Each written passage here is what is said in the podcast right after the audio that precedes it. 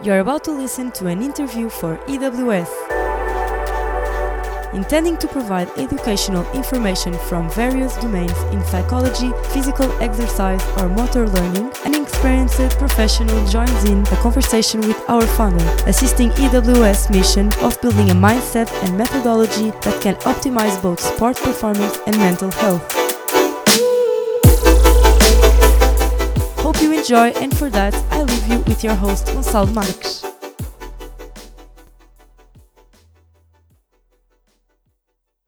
Olá, eu sou o Gonçalo Marques, fundador da AWS, e para esta entrevista eu e o meu convidado falamos sobre alguns desafios a nível mental que os atletas podem ter ou vir a encontrar.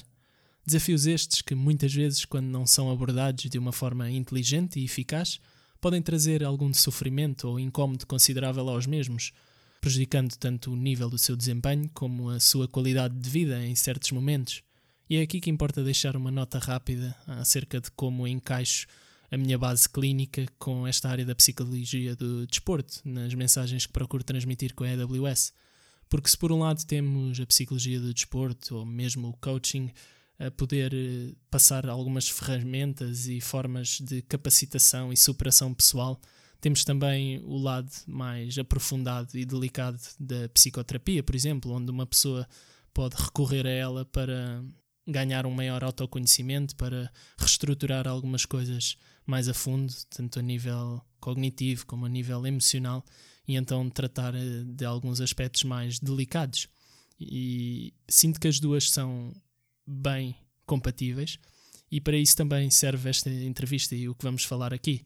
Mais concretamente, mergulhamos em assuntos sobre o nervosismo e a nossa relação com a falha, ou o famoso medo de falhar e ainda sobre outros tipos de desconforto a nível físico e os seus impactos a nível mental em momentos de treino ou de competição. Decidiu-se não aprofundar acerca de uma modalidade desportiva em particular, pois assumimos que estes temas podem ser transversais a qualquer desporto. Desta forma, pretendemos refletir sobre formas alternativas e úteis para lidar com estes desafios e fazer então com que o atleta fique mais perto de superá-los e trazer consistência e melhoria às suas práticas à medida que se deseja que o faça de forma saudável, com gosto, de modo a que, assim, se trabalhe eficientemente a prática desportiva, missão da AWS. Para isso, apresento-vos o nosso convidado de hoje. Ele é de Leiria, é psicólogo, com 10 anos de experiência, é criador de um blog chamado Escola de Psicologia, Escola Psicologia, assim é que é, foi autor de dois livros, onde aborda algumas ajudas no combate a ataques de pânico e à depressão. E muito antes disso, foi atleta durante sete anos de salto em altura, salto em comprimento e lançamento do dardo. Depois cumpriu o serviço militar obrigatório e foi então que continuou na área da sua paixão, ao tornar-se treinador de atletismo, também durante sete anos, ao mais alto nível, tendo inclusive participado no mesmo papel em dois Jogos Olímpicos e quatro campeonatos do mundo, mais dois da Europa.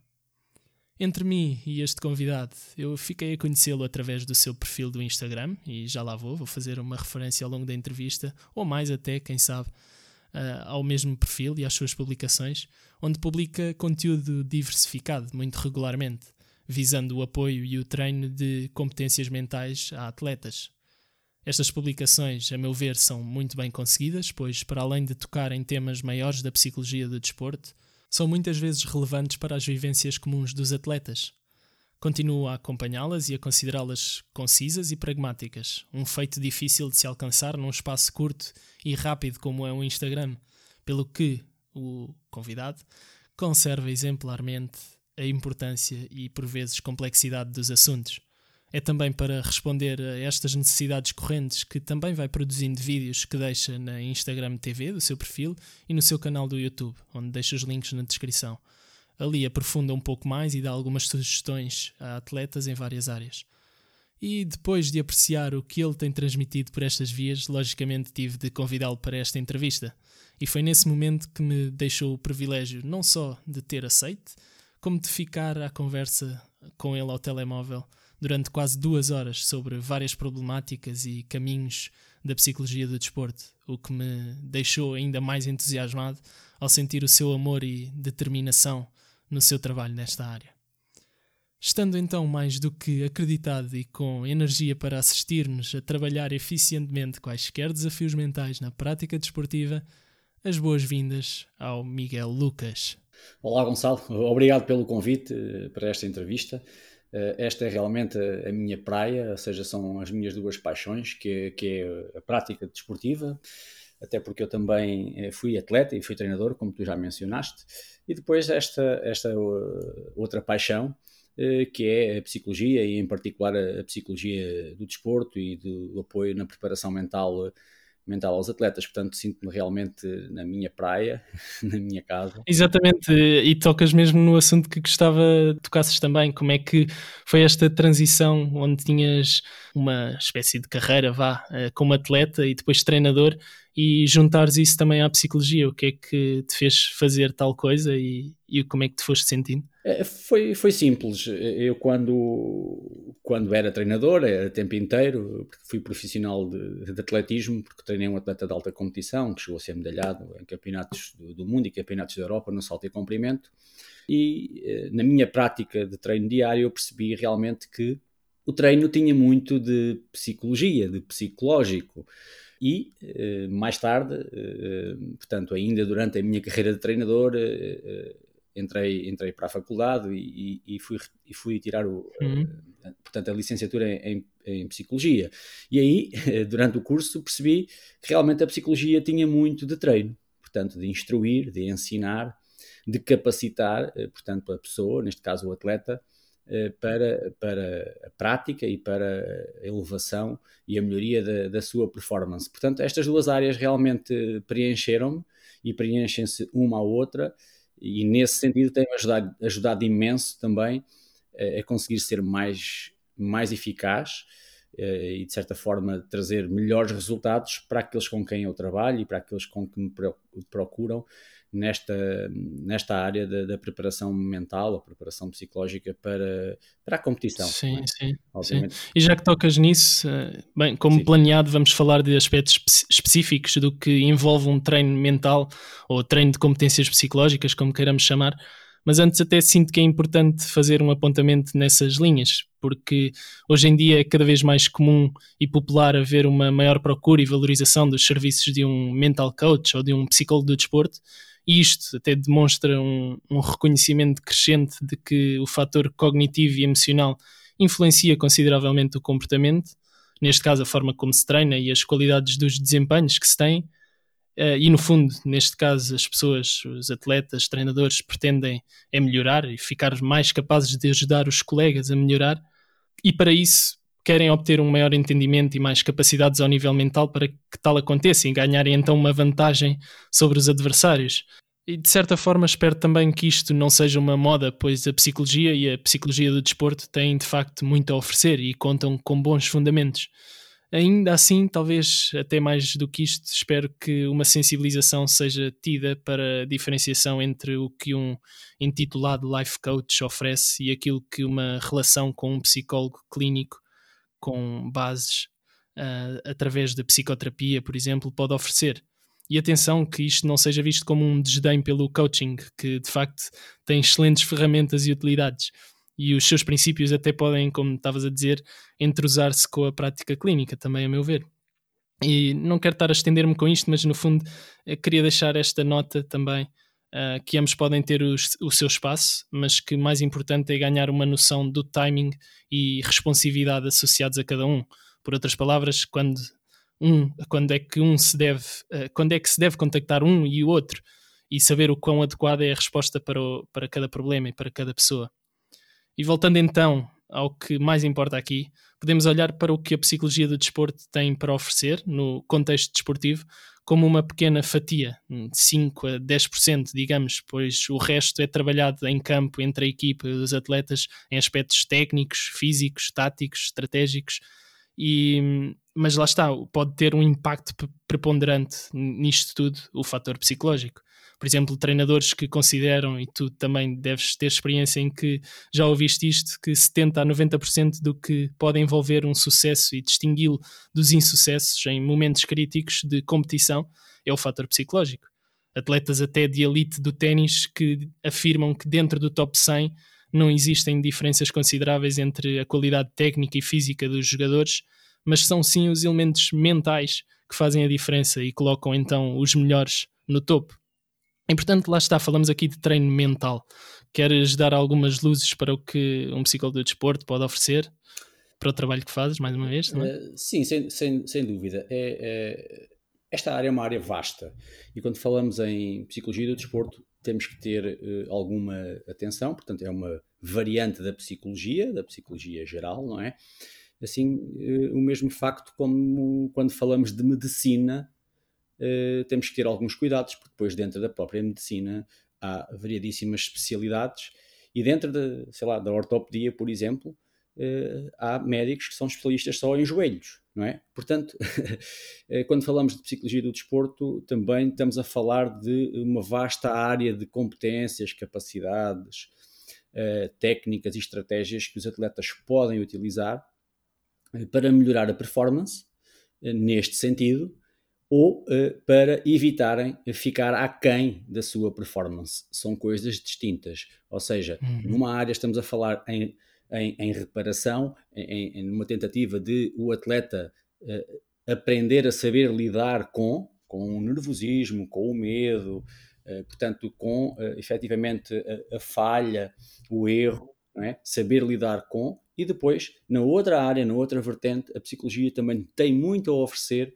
na potenciação, eh, na melhoria da eficácia, na, na, capacidade de tomar melhores decisões, na capacidade de reagir mais rápido a, a um estímulo e na capacidade de intencionalmente procurar a melhoria de um gesto, a sensação de um gesto.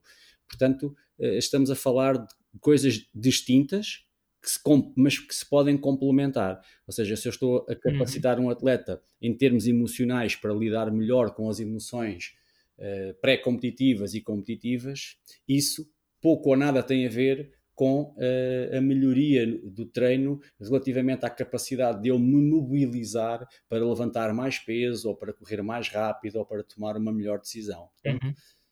E não esquecendo na parte da complementação que lá está, muitas vezes reparando essas coisas eh, mais a nível emocional, por exemplo, seja do medo da falha, seja outras quaisquer que lá podemos ir, o atleta também pode ficar mais liberto dessas coisas e ao mesmo tempo, indiretamente, estamos a potenciá-lo eh, em várias medidas. Eh, sim, sem dúvida. Ou seja, nós estamos, aquilo que estás a falar, para mim, eu chamo-lhe, eh, portanto, evitar as distrações e as interferências. Ou seja, quando quando o atleta consegue utilizar a sua capacidade atencional e dirigi-la para aquilo que mais importa, para as variáveis que podem ser mais representativas para melhorar a performance, portanto, estamos a afunilar uma, uma característica e como eh, aquilo em que eu me foco expande-se, eh, tudo o resto é, desaparece da, da, da, minha, da minha percepção e da minha capacidade de, de cognitiva. E isso facilita aquilo que o corpo sabe fazer. Estamos a falar de automatismos, ou seja, uma das grandes áreas que, que, que, faz com que os atletas consigam produzir elevados resultados, é, portanto, é a capacidade de deixar o corpo fazer aquilo que ele sabe.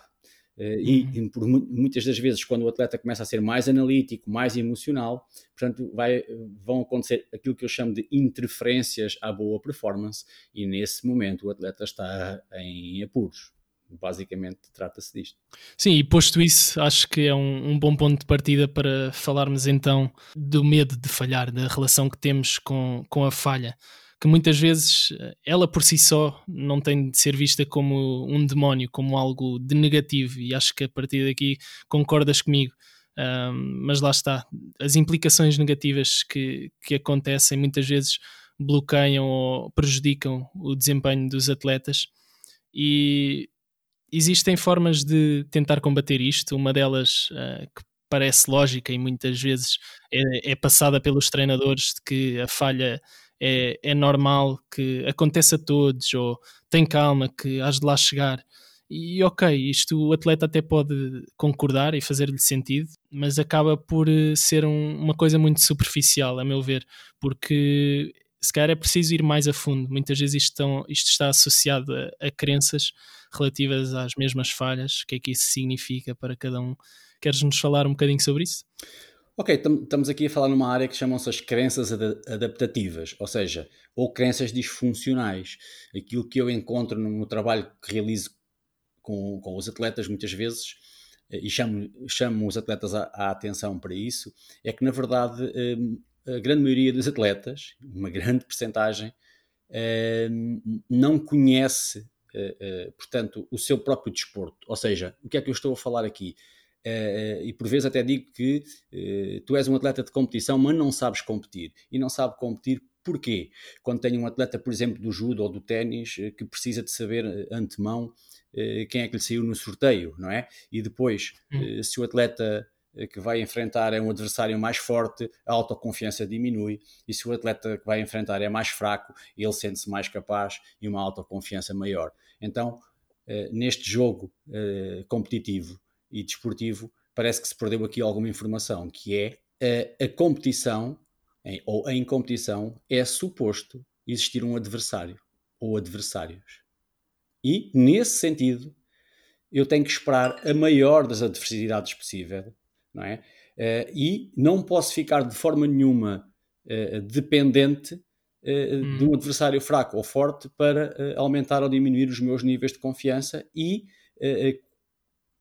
em jogo ou em competição, quando sinto a adversidade, quando sinto o nível elevado do adversário, eu não posso sequer pestanejar. Porquê? Porque é suposto isso acontecer. Por isso é que se chama competição. Cada um vai fazer uh, uh, o melhor que conseguir e colocando a maior adversidade ao seu adversário, não é? Então, quando eu tenho um atleta que, que, que fica perplexo e me diz: Epá, hoje, hoje foi muito difícil, o jogo hoje foi muito difícil, não é? Epá, isto hoje foi, foi muito complicado, o adversário não me deixou fazer nada. E eu pergunto: Mas era suposto deixar fazer?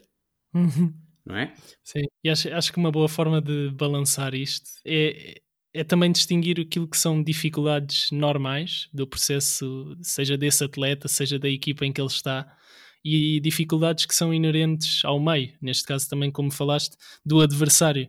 E foi giro essa forma como puseste da competição, e eu também estava aqui a tirar a nota e a reparar mesmo agora que adversário e adversidade começam da mesma maneira a palavra. E, e, portanto acho que é muito por aí. Pronto, e, e, e, nessa situação também é importante que o atleta perceba que uh, vai falhar. Uh, ou seja, por exemplo, hum. um, um, jogador de, de handball, um guarda-redes, não é? Uh, defende em média 30 a 35% das bolas. Hum. Portanto, ele falha muito mais do que acerta. Olha lá se ele estivesse sempre à espera de defender tudo. Exatamente. Seria iria, iria, ter uma desilusão.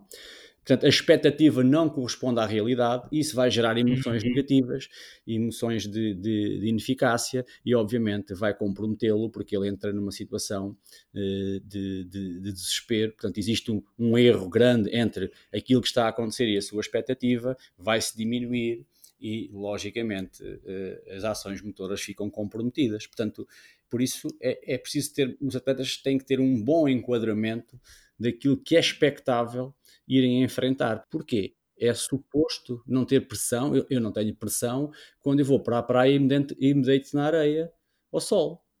Eu aí não sinto pressão nenhuma, não é?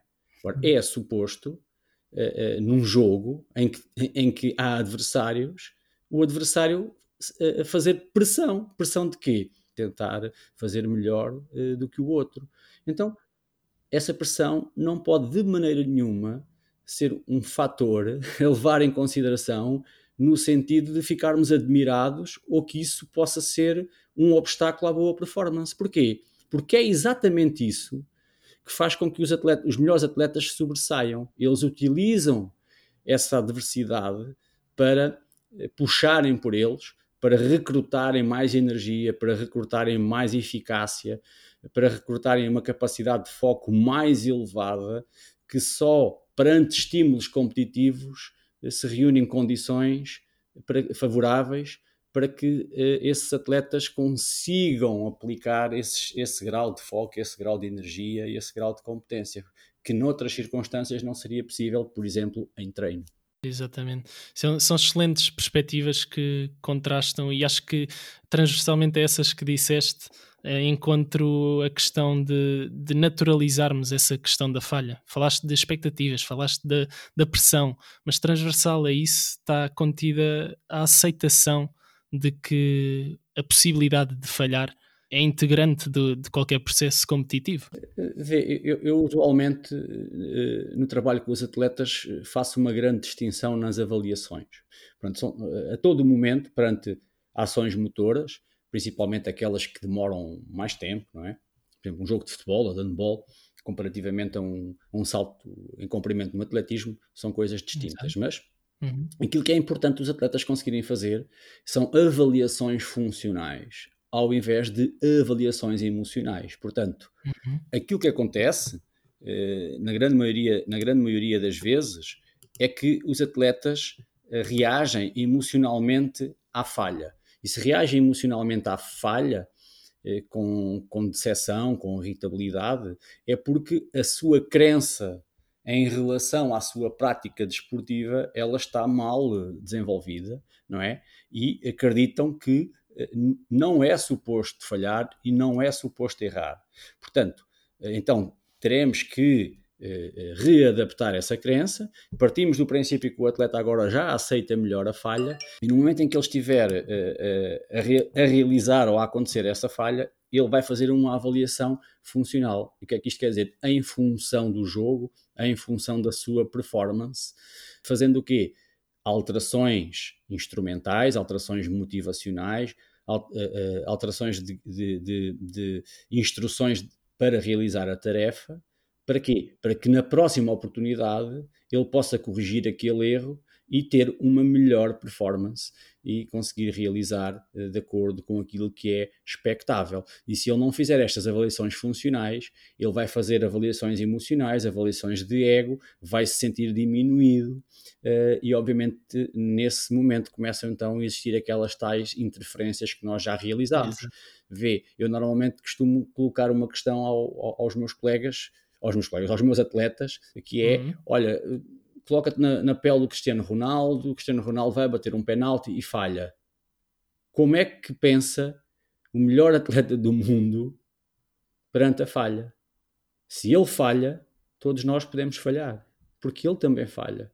Só que é a, a, a reação a essa falha, uhum. a velocidade com que ele recupera emocionalmente dessa falha e se reorganiza para continuar a produzir um excelente resultado que faz a diferença entre ele, obviamente, e outros atletas. É, a chamada de atenção que tu fazes aí é precisamente a falha é, é natural e um primeiro passo, lá está, parece-me validar, ser validar o aspecto emocional de que pode ser tramado, pode ser eh, lixado, é desagradável falharmos, mas o que é que podemos fazer logo a seguir? O importante é, é focar naquilo que é controlável, ter a tal avaliação funcional, como lhe chamas, e é uma grande distinção que fizeste aí, olharmos para, para aquilo que é técnica, para aquilo que, é, que faz parte da nossa modalidade, daquilo que podemos fazer para contribuir para a equipa e para, para o maior sucesso possível no momento e não ficar ali a remoer.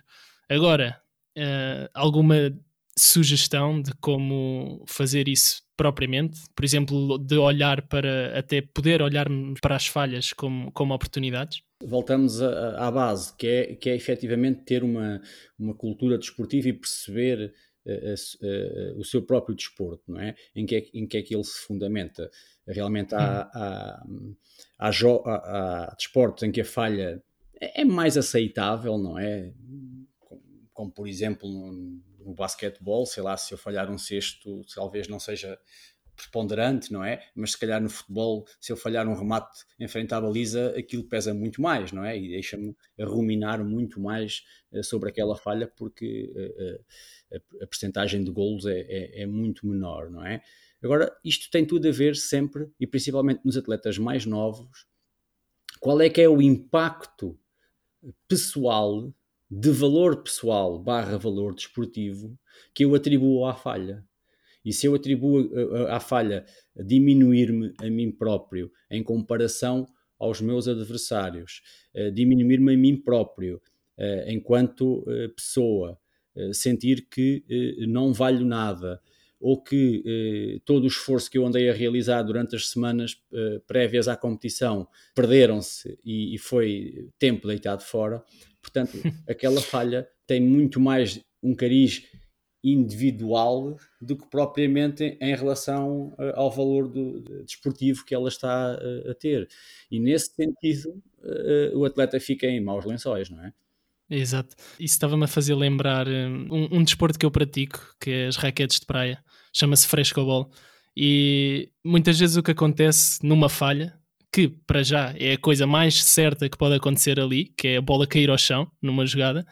Muitas vezes o que acontece é vermos alguém que está numa boa jogada quando a bola vai ao chão, e muitas vezes lá está, é numa forma difícil, um erro forçado, fica frustrado e parece que tudo o resto fica esquecido. Ficam esquecidas as 150 pancadas que se deram bem feitas antes, e neste caso, do, seja do futebol, seja do basquete, como estavas a dizer, parece que muitas vezes uh, o atleta não se recorda ou não se remobiliza para aquilo que importa e para a confiança de, do que os treinos e do que as suas capacidades podem oferecer dali para a frente. Quando, quando eu associo uma falha, uma ameaça pessoal ao meu valor desportivo, hum. ou ao meu valor pessoal, o meu corpo reage com prioridade e tudo o resto passa para secundário, é?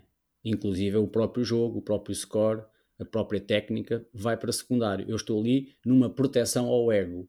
Portanto, todos os atletas que jogarem com proteção ao seu ego e tornarem isso mais prioritário do que o próprio jogo ou a própria performance vão estar uh, uh, com, com grandes problemas em, em, em mãos, não é? E nesse sentido, eh, depois o atleta não consegue dar instruções funcionais em função daquilo que importa fazer no momento a seguir e eh, fica eh, temporariamente a ruminar no passado. E claro que se eu estou a ruminar no passado relativamente a algo que eu me critico a mim próprio, eu, a minha projeção para o futuro, que pode ser dois ou três segundos à frente, fica comprometida. Portanto, aquilo que acontece muito nos desportos de raquete é o atleta dissociar-se de si próprio, ou seja, passa a haver um atleta executor e um atleta, uh, portanto, crítico, não é? E o atleta diz coisas do género: sim, sim, sim, senhora, continua assim que vais longe. Muito bem, olha, estás a jogar bem, lindo, é lindo. Sim, senhora, não agora não sabes fazer uma batida à esquerda ou uma batida à direita. Portanto, há como que uma consciência mais elevada, crítica, de, uh, sabedora, que vai criticar o executor, não é? que é o próprio atleta criticar-se a ele, a ele mesmo. Uh, isto não pode acontecer. Um exemplo claro de uma grande interferência Exatamente. das que estavas a dizer e que é alvo do nosso trabalho. Exatamente. Portanto, aqui depois estas coisas resolvem-se com a reestruturação de crenças e a forma como o atleta se relaciona com ele mesmo e que, que assuntos existenciais leva para o recinto desportivo. Portanto, eu costumo dizer aos meus atletas, ou aos atletas com quem eu trabalho, que eh, questões de grande reflexão, se vale a pena ou não vale a pena eu ser atleta, se irei ou não irei concluir a minha época desportiva uh, no topo ou por cima, ou se ela vai ou não vai ser positiva, ou se eu sou ou não sou melhor que o adversário, se no final uh, uh, das contas feitas vale ou não vale a recompensa do meu esforço, se todos estes assuntos mais existenciais e de cariz refletivo eu levo isso para o recinto de jogo, não é, convenhamos, o sítio nem a hora mais indicada para refletir uhum. sobre esses assuntos, certo? Uhum. Então, uma das coisas que eu digo é: tu podes ter essas dúvidas todas e podes ter uhum. que trabalhar nisso, mas se decides ir a uma competição, tens que te instruir para que, assim que coloques o pé dentro do recinto competitivo, essas questões não são para ali chamadas, não é o momento. Então, tu vais praticar o teu desporto de forma competitiva, deverás eh, funilar os conteúdos uh, que podem promover os resultados que tu queres alcançar. E nesse sentido, esses objetivos vão-te orientar a tua atenção. E depois, essa tua atenção pode ser ainda mais afunilada através da, da capacidade de te focares momento a momento naquilo que importa para produzir o resultado desejado. Sim, sim, até porque dentro de campo é zona de ação, é tal distinção entre a zona de performance e zona de aprendizagem, tal como temos os treinos para treinar e para rever certas coisas, também fizeste aí uma grande alusão à parte mais existencial, que é o pensarmos em todas essas questões e no fundo nas razões pelas quais estamos a praticar o desporto, uh, que supostamente amamos. E sim, pode ser uh, bem passível e importante de refletir sobre elas, mas dentro de campo é, é ação.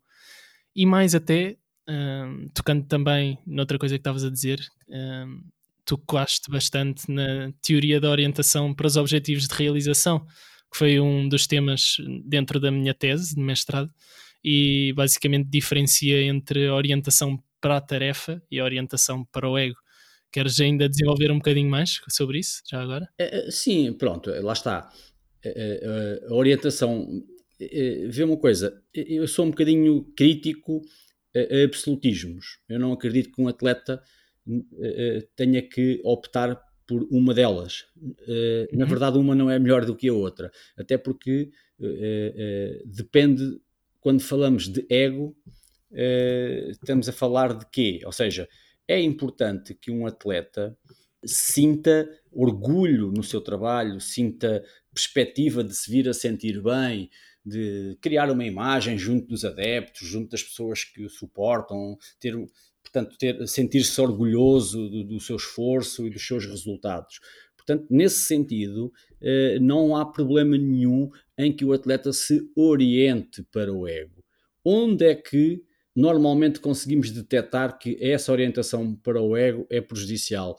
É quando o atleta eh, em competição associa às tais falhas e aos tais erros ou uma performance menos bem concebida, eh, associa desvalorização pessoal, não é?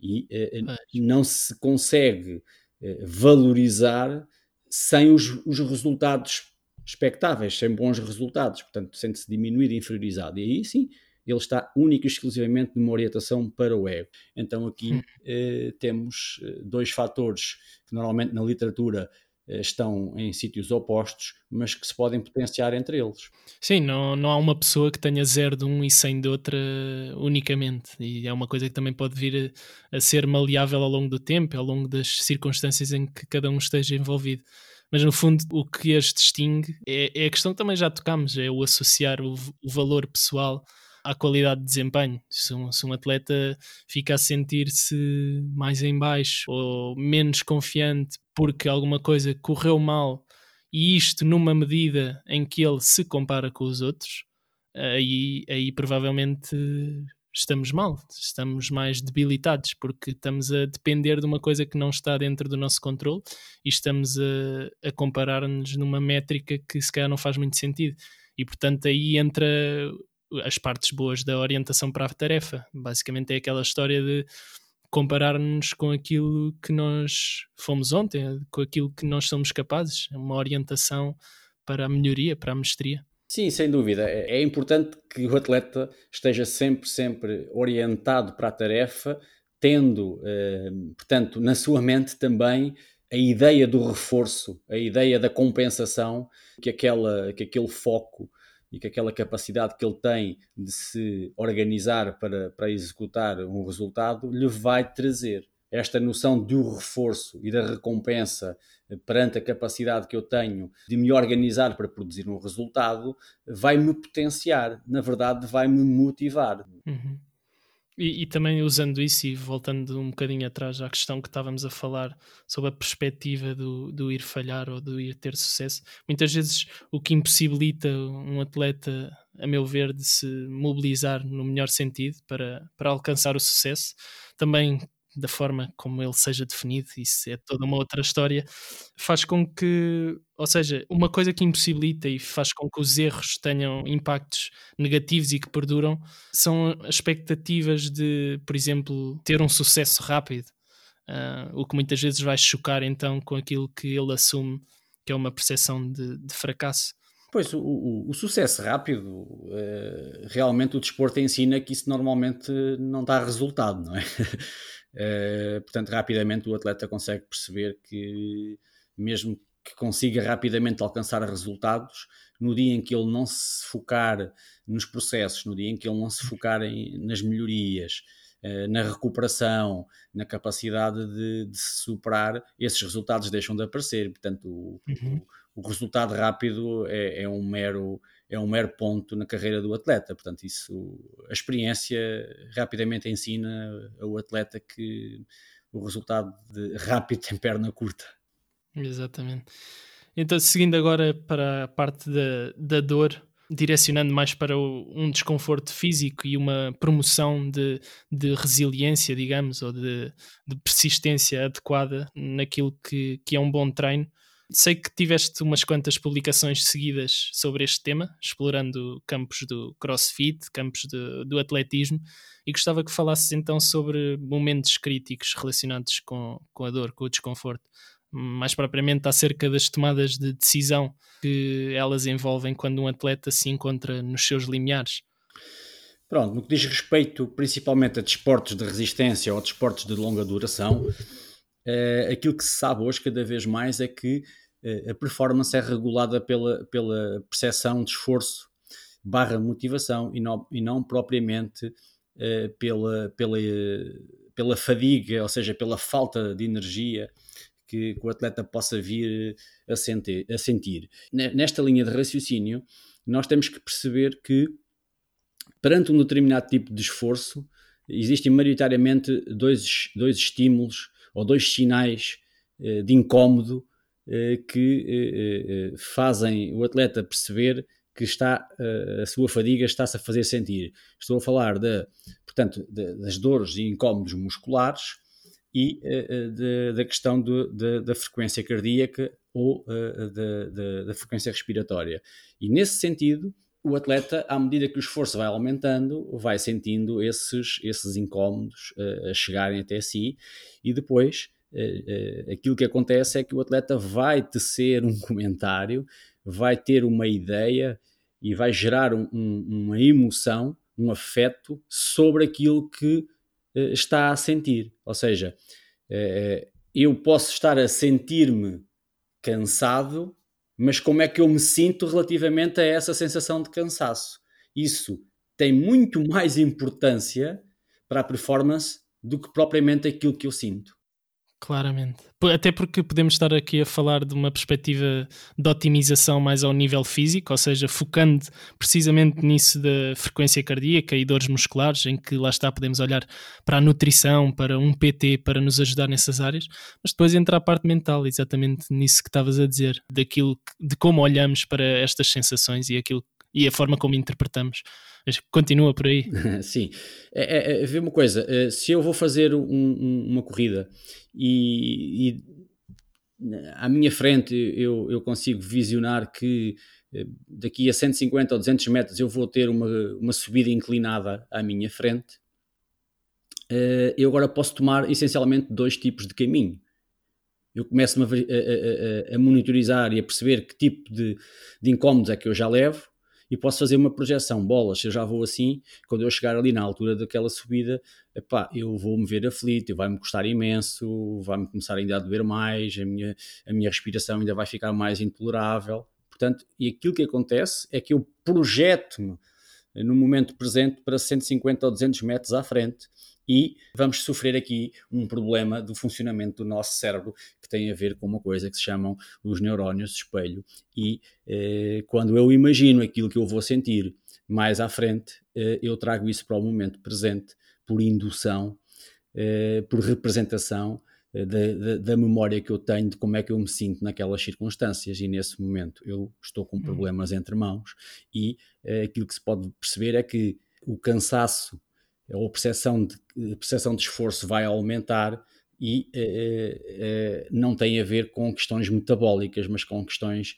emocionais em relação à forma como eu estou a prever e à forma que vai acontecer e à forma como eu, estou, como eu estou a comunicar comigo mesmo. E aquilo que vai acontecer é que numa representação também por antecipação eu posso estar a, a preparar o meu corpo para levar um aporte de oxigênio maior aos grandes músculos, neste caso às pernas, e eh, quando eu lá chego, eu já estou mais preparado para enfrentar aquilo que me espera. Portanto, são duas perspectivas que recorrem aos mesmos mecanismos, que são os mecanismos da memória em situações idênticas do passado, mas com uma projeção futura. Sim, exatamente nisso que estavas a dizer, nos cenários que estavas a colocar do atleta a correr. Também me lembrei do daquele atleta, não sei dizer bem o nome, Kip Godje, o, é, é, o Eliud, sim. Sim, sim. eu, eu lembro-me de, de o ouvir a dizer, e mais atletas devem ter esta, esta abordagem do olhar para o chão e focar-se em cada passo que estão a fazer. E até vai, se calhar, mais além do que estavas a dizer, basicamente retomarmos ao momento presente e àquilo que precisa de ser feito. É, é, é, aquilo que sabemos é que uh, os melhores atletas, os atletas de elite, nesta, nestas questões de, do, do meio fundo e da competição de resistência, tendem a, a focar-se mais nos sinais eh, interoceptivos, ou seja, nos sinais periféricos que eh, advêm, portanto, da, tensão muscular, da, fadiga muscular, barra, tanto frequência respiratória, incómodo respiratório.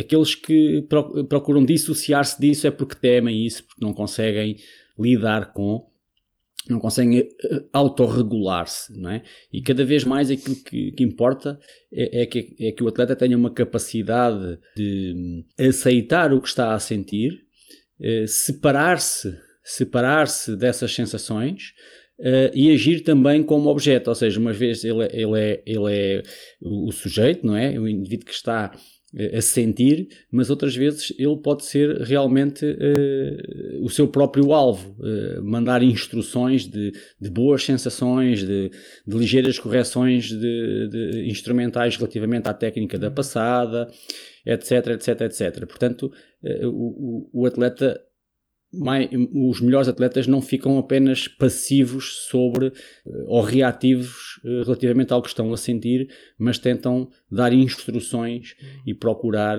eh, melhores sensações para, para tolerarem o, o esforço e a fadiga que vai crescendo e aumentando à medida que os quilómetros se vão instalando. Ou, ou seja, deixa-me ver se entendi bem. Há, há, momentos em que, ao dizeres que o atleta pode separar-se de si e dar essas auto-instruções auto para corrigir, é uma forma de distanciar-se, ou seja, momentaneamente sair do momento presente?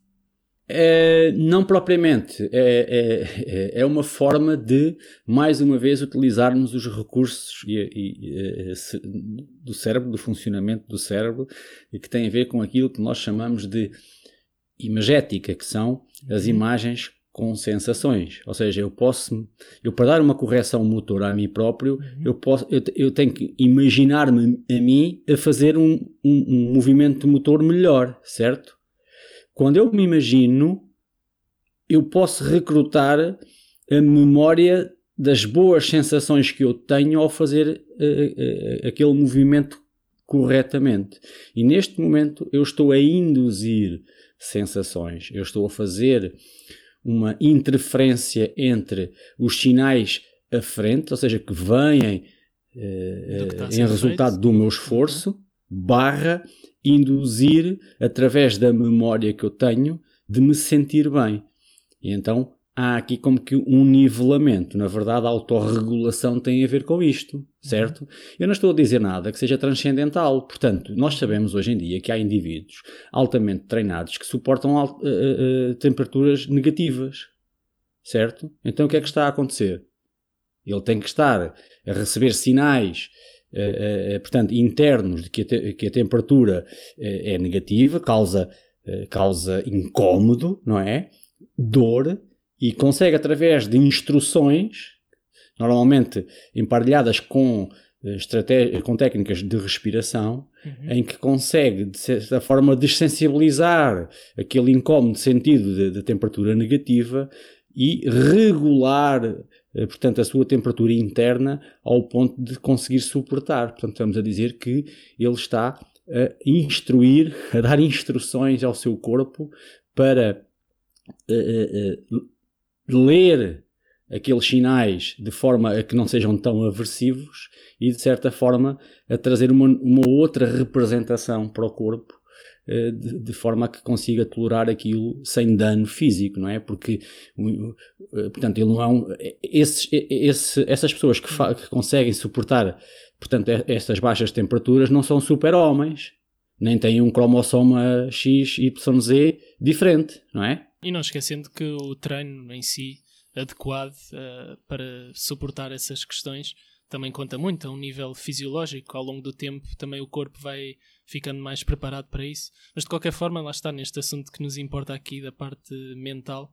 Uh, tocaste em pontos que tanto entram na parte também que falaste inicialmente da reparação ao nível motor, algumas pequenas correções, vamos estando a monitorizar o desempenho que estamos a ter e ao mesmo tempo, pelas instruções, pela, pela lembrança daquilo que fizemos nos treinos, podermos voltar a estar mais confiantes. E aí entra a parte da potenciação, novamente, não é? Exatamente, exatamente. Portanto, uhum. tem, tem sempre a ver com isso e tem sempre a ver com uh, uh, antecipação. Ou seja, o nosso cérebro ele é preditivo. Foi isso que nos fez sermos inteligentes na escala evolutiva, ou seja, que foi a capacidade de trazer para dentro, ou seja, cognitizar o mundo externo, o mundo material, e simulá-lo na nossa mente, fazendo que antecipações. Eu vou juntar A mais B, vai dar C, e C é o resultado que eu pretendo. Isto tudo sem estar a acontecer na realidade, certo? Portanto, a nossa capacidade de antecipação, não é? Se eu quero viajar de Leiria para, para Lisboa e sei que está trânsito na A1, eu vou-me antecipar e digo, bem, eu posso vir pela A8. Portanto, o que é que eu estou a fazer? Eu estou a fazer uma representação interna, mental, da realidade, eh, fazendo previsões para que mais facilmente eu obtenha o resultado pretendido. Portanto, isto não é nada do outro mundo. Uhum. É? Portanto, o, o, cérebro é preditivo. E quando o atleta pretende fazer alguma coisa, ele tem que encaminhar-se a si próprio para algo. Portanto, ele tem que prever. Este é o processo de feedback for, feed forward numa, numa dialética sempre constante em que eu vou buscar informação ao feedback. Feedback quer dizer que ao estado do corpo, por exemplo, monitorizar o meu estado do corpo e tenho uma representação, não é, daquilo que eu tenho que fazer para conseguir alcançar o que ainda falta de uma corrida ou de algo que eu tenho que vir, vir a realizar. E então agora vou dar instruções, ou de capacidade ou de incapacidade. Isto aqui sim, entra depois então treino, o estado de forma, a autoconfiança, a motivação, a autoeficácia, portanto, todos estes conceitos, eles interligam-se e estão interdependentes. Não convém fechar ainda este assunto sem chamarmos a atenção para aquilo que pode ser sensato, porque por vezes podemos estar a falar de desconforto físico que é inerente e que dadas as circunstâncias, faz parte do jogo, da modalidade, e aí o atleta pode evoluir, pode esticar a sua zona de conforto e distinguir daquelas que são mais sinais, se calhar, de termos de abrandar, não? Costumas fazer alguma distinção neste sentido? Pois bem, ou seja, até agora aquilo que se sabe é que o atleta tem uma percepção que vai a um determinado ritmo e, e, lê um determinado grau de cansaço que tem e percebe que não consegue aguentar o ritmo, o único comportamento conhecido do atleta é abrandar ou desa desativar-se da tarefa, parar, não é? Portanto, por não conseguir manter o ritmo pela percepção que tem das leituras que está a fazer uh, dos sinais vindos do, do, do seu corpo. E nesse sentido, Portanto, a performance depende muito mais da sua percepção de esforço e percepção de capacidade do que propriamente de reservas energéticas. E sabemos então, por eh, um, um, investigador eh, italiano, Samuel Marcora, que fez um, um estudo em que colocou os atletas uh, numa bicicleta estática uh, até à exaustão e uh, o que era a força necessária para colocar os pedais da bicicleta em, em, ação seriam, portanto, 200 watts de força. E eles começaram com uma capacidade uh, no início de 1200 uhum. e uh, terminaram, deram por concluída a tarefa Uh, no momento em que ainda tinham uma capacidade de, de, de, energética de 600 watts, três vezes mais do que aquilo era, que era necessário e, para e continuar a pedalar. ao início era-lhes dada uma instrução para darem o seu melhor, para irem ao limite? Era para irem ao limite, ou seja, até à exaustão. E aquilo que se fez foi, depois foram fazer uma biópsia, uh, portanto, ao, aos músculos uh, das pernas, e eh, eh, os músculos tinham energia para, para continuar a pedalar àquele ritmo entre 6 a 8 minutos, hum, mais. Isso, isso, é muito interessante e é, e é, um excelente exemplo que, lá está, isto estava aqui a tocar se calhar num ponto mais delicado de o que é que será de facto o, o momento crucial que é melhor por segurança do nosso corpo de não progredirmos e o que é que é aquilo de percepção, muitas vezes é, é muito indistinguível. E esse é um grande exemplo, e podemos também ver que os maiores feitos são feitos que se nota completamente no fim de uma maratona, por exemplo, em que o vencedor ou os, ou os seguintes se nota que se superaram. Claro, ah. claro. Há, há, uma teoria, eh, Gonçalo, que é a teoria do governador central. A teoria do governador central da fadiga diz-nos que uh, o corpo preserva-se no sentido de não deixar ir as suas reservas ao limite, no sentido de poder, portanto, comprometer a homeostase do organismo e levá-lo à, à, falência de alguns órgãos ou ao mau funcionamento do, em geral do seu, do seu corpo. Portanto, de certa forma.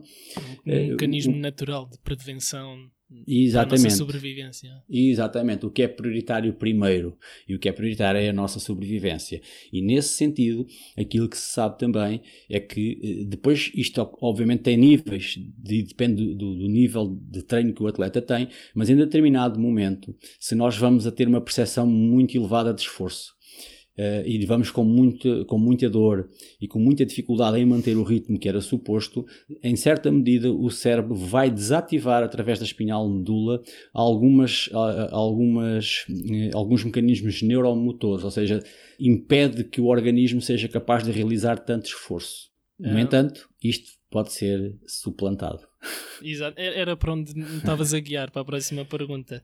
Como é que, porque estes momentos, lá está, críticos, uh, envolvem uma certa tanto instrução, se calhar é melhor parar, como uma desmotivação. Portanto, tens algumas ideias de como remotivar em momentos difíceis como este, no, no momento, no campo? Uh, Tem-se através de treino.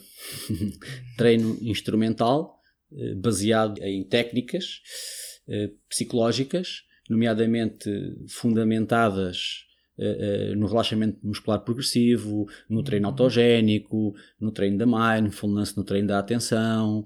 Portanto, mas tudo isto são técnicas que, para, para serem utilizadas em ação, durante o esforço, elas têm que ser uh, adaptadas, modificadas. As coisas não têm evoluído nesse, nesse sentido. Por exemplo, o treino, o treino da atenção. O treino da atenção tem a ver com o discriminar portanto, eh, sinais que não portam ou que interferem na performance. É? E há, há treinos simples. Se tu colocares num telemóvel uma música instrumental com 7 ou 8 instrumentos diferentes e tu podes dar instruções para, olha, agora vou focar-me na bateria. Uhum. E agora vou focar-me nas teclas, agora vou focar-me no violino. Não é? E aquilo que percebes rapidamente é que quando te focas numa, num desses, eh, desses instrumentos, os outros desaparecem. Uhum. Quer dizer, temporariamente, é? mas eles estão lá. Continuam certo. a chegar eh, as ondas sonoras ao cérebro, mas nós estamos a discriminá-los intencionalmente. Uhum. Quer dizer, e, ok? Estás a tocar em imensos pontos interessantes e, e acabamos por entrar na mesma página também. Por exemplo, estou a ver que se disséssemos assim por alto, ah, vai, vai ouvir música, que isso vai fazer melhorar a tua qualidade técnica. Mas este ou outro exemplo qualquer uh, só funciona, só funciona se conseguirmos mostrar o sentido da ideia, se dermos o fundamento, se mostrarmos as provas das coisas. E, e também me recordo que na nossa longa conversa também tocamos nestes assuntos. E, e uma das coisas que também disseste foi que na tua intervenção uh, individual com atletas, em poucos minutos reparavas uh, junto dele, por exemplo, acerca de expectativas e de crenças sobre a sua atividade, sobre o seu desporto, que notava-se que tu tinhas um, um músculo aprimorado para perceber o que é que pode ser eh, facilitador e aquilo que pode ser bloqueador. Sim.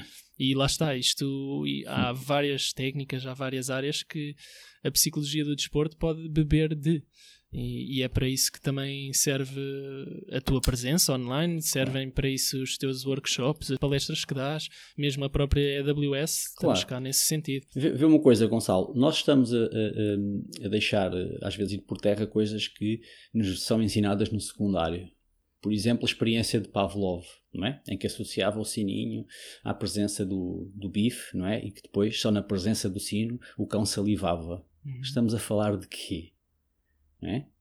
Como é que é possível, não é? sem a presença do objeto, não é? Que, que à partida é necessário para fazer uh, aquel, uh, emergir as secreções no animal, ou mesmo em nós, não é? Só pela ideia de que eu vou, não é? vou comer a seguir, o corpo começa a produzir. Cá está a tal antecipação, cá está a tal preparação do organismo para a ideia daquilo que vai acontecer no momento a seguir. Não estou, não estou a inventar nada. Isto claro. já está tudo. A grande e até porque isso pode é? servir como uma metáfora para, para lá está, para uma forma de exploração do, do trabalho que, que pode ser feito com o atleta, quando podemos olhar então para o, o estímulo condicionado uh, inicialmente, que é, para quem não está familiarizado, o Miguel estava aqui a falar do, da experiência de, de Pavlov, em que o sino é associado à presença de carne uh, e que esse, esse sino é um estímulo incondicionado ao início,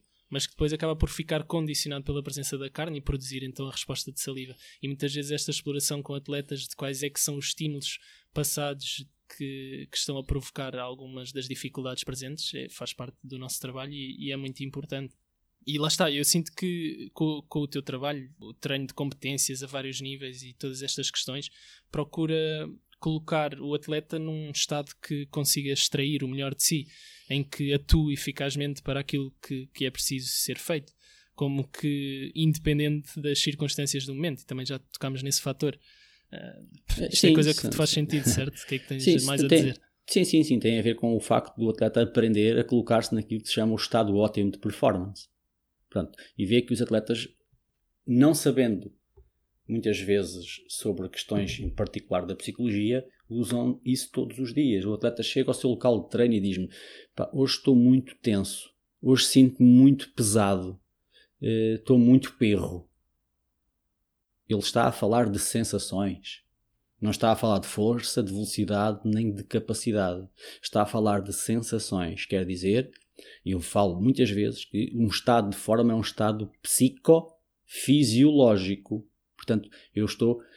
Por outro lado, o atleta, quando se sente bem, quando se sente propício para a prática, uh, ele diz: Hoje sinto-me leve, estou solto, uhum. sinto-me com energia, sinto-me bem. Vê que está a falar em sensações e sentimentos, não está a falar em forças e em velocidades e em capacidades. No fim último de um gesto e de um treino, se o atleta não retém, se o corpo não retém, se o cérebro não associa uma sensação, o atleta não fica com nada, porque sensação é a linguagem do corpo. Uhum. Faz sentido? Sim, sim. É algo que facilita bastante a incorporação, a interiorização daquilo que é feito e o estabelecimento das tais memórias que muitas vezes acabam por ficar preponderantes para, para a experiência futura. Estamos, a, estamos aqui a, a falar de conceitos por vezes um pouco complexos, não é? Mas que na verdade as passos os atletas na sua linguagem vão, vão utilizando e vão percebendo, não é? Que, que, é necessário, como alguns percebem que às vezes estão um pouco apáticos, que, que os níveis de energia estão mais reduzidos e sabe pessoas que com algumas técnicas de respiração podemos aumentar Portanto, os níveis energéticos, podemos aumentar a ativação ou, ao contrário, reduzi-la, levá-los para, para, para níveis que, que são mais favoráveis ao atleta, por isso se chamam zonas de performance, não é? Em que os níveis de excitação ou de ativação não serão iguais Exatamente. para todos os atletas, nem serão iguais para todos os desportos e dentro dos próprios desportos não serão iguais para todas as disciplinas. Por exemplo, no, no, no esqui de fundo, não é? Um atleta que vai uh, vai a, a, esquiar e depois tem que pegar numa arma uh, de precisão e dar tiros, não é? Portanto, uh, temos, temos aqui. Há ali uma dentro, mudança. Há, há, ali uma mudança de ativação, há ali uma mudança de respiração, de utilização de, de, processos em que o atleta rapidamente tem que sair de um estado de, intenso para um estado de, de tranquilidade, Sim. de calmaria, não é? E depois há outro nível que até também podemos observar, que é a questão de, ok, estavas a falar dos, das sensações por vezes mais desfavoráveis que um atleta sente ao início e muitas vezes fica afetado e, e, a sua performance não é tão boa como, como o seu melhor. Mas também faz parte de, de, uma, de um bom acompanhamento, de uma boa educação, poder eh, dizer ao atleta que, ok, hoje não estás a 100%, mas dos 40% que tens, que consigas dar os 100%. E isso também sinto que é um trabalho muito importante que, que pode ser tido com o atleta também para não se pressionar tanto e para conseguir colher o máximo de frutos possíveis, mesmo num dia que não seja tão bom, porque nem todos os dias vamos ter o nosso a-game, como, como se diz em inglês. Sim, por vezes não interessa tanto o que tens, mas aquilo que consegues utilizar Exatamente. daquilo que tens, não é? Portanto, se eu tiver muita força, mas depois não conseguir mobilizar para aplicar, não me serve de nada ter muita força ou muita resistência, não é? Porque as pessoas pensam que, por exemplo, correr a elevadas velocidades eh, o atleta só tem que ter e ser dotado de muita resistência. Sim, e capacidade de tolerar portanto, uh, as sensações incómodas que, vão, que se vão fazendo sentir no seu corpo. Que interpretação é que eu faço àquilo que eu estou a sentir? Que projeções é que eu faço depois daquilo que eu, que eu, que eu interpreto que estou a sentir? E tudo isto, portanto, é um mundo interno que está para lá da fisiologia, que está para lá dos gastos energéticos ou dos recursos energéticos que o atleta tem, mas sim está muito interligado com como é que eu me percepciono, como é que eu interpreto, como é que eu me projeto para as coisas, como é que eu antevejo se tenho ou não tenho capacidade e habilidade instrumental para alcançar os uhum. resultados. Portanto, andamos aqui, no fundo, depois consegue-se simplificar os processos, não é? Eles são complexos na sua descrição, mas depois na sua atuação eles podem ser simples. E é uhum. aqui que entra o papel do, do psicólogo. Se, se, e em conjunto com o treinador, acho Em conjunto com o treinador, eh, portanto, cada desporto tem as suas particularidades. E outro aspecto até, o da intencionalidade. E, e com isso também estava-me a lembrar ao mesmo tempo de um post que eu achei engraçado. Só a imagem que meteste com a frase de vais ao treino ou vais treinar? Claro, exato. e achei isso muito bom. Uh, queres, queres desenvolver um pouco?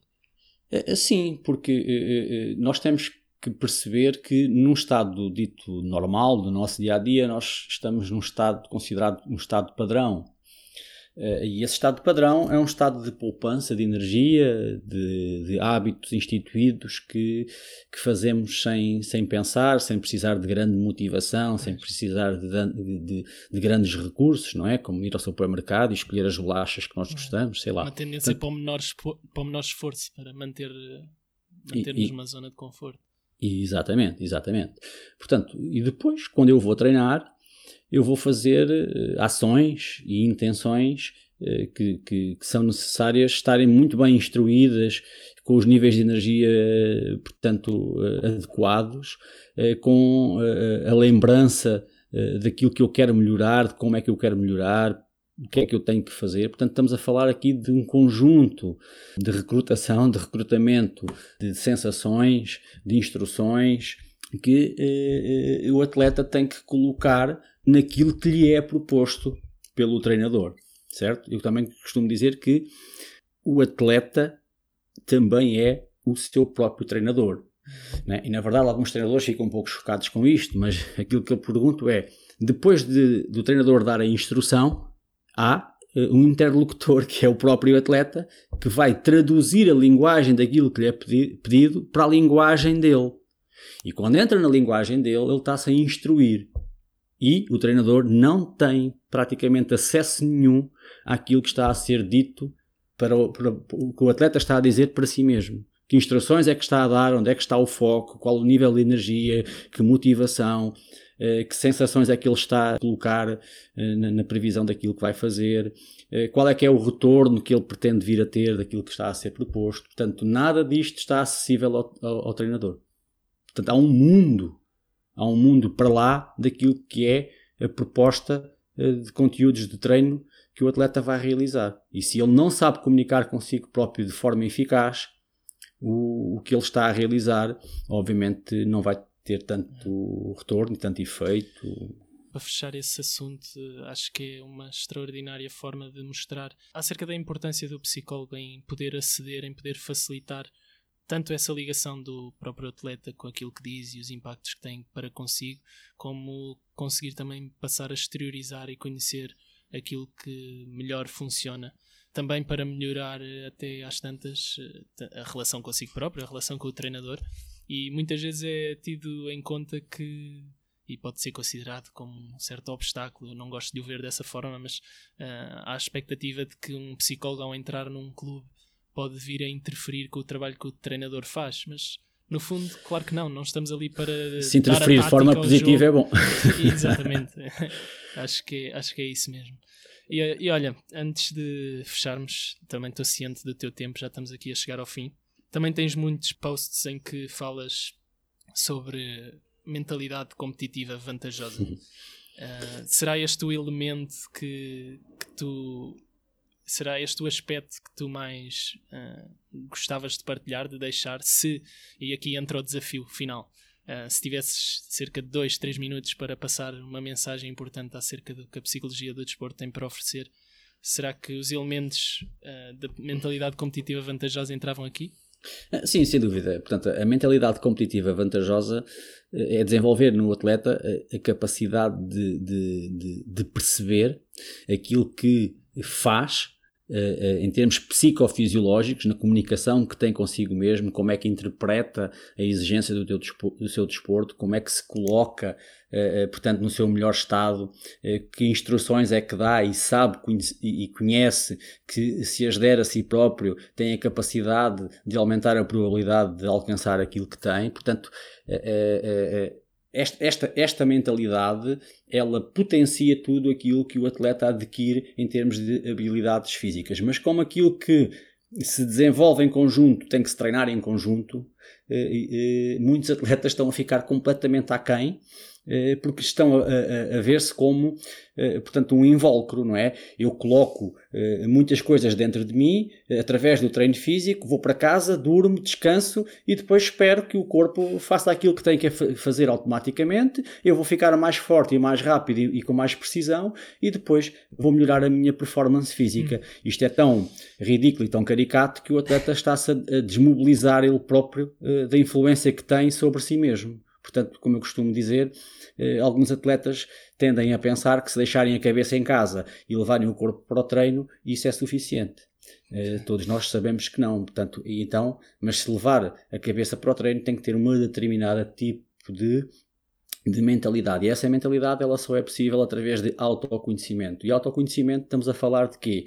Estamos a falar de sentimentos, sensações, pensamentos, imagens instruções motoras, uh, motivação uh, e depois então a intenção, a intenção de, de, fazer, não é? E a ideia do reforço. Portanto, tudo isto é, é, é possível de ser trabalhado e constitui, na verdade, aquilo que se chama a mentalidade competitiva Isso vantajosa. É tão bom.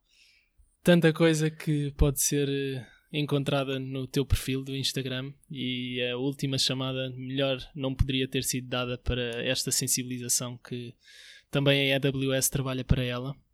E então, qual é que será o melhor meio para as pessoas chegarem até ti para saberem mais do teu trabalho? Pronto, eu, eu penso que uh, hoje em dia grande, a grande porta de, de, acesso toda a gente são as redes sociais e podem-me seguir uh, no arroba uh, miguellucas71 no Instagram.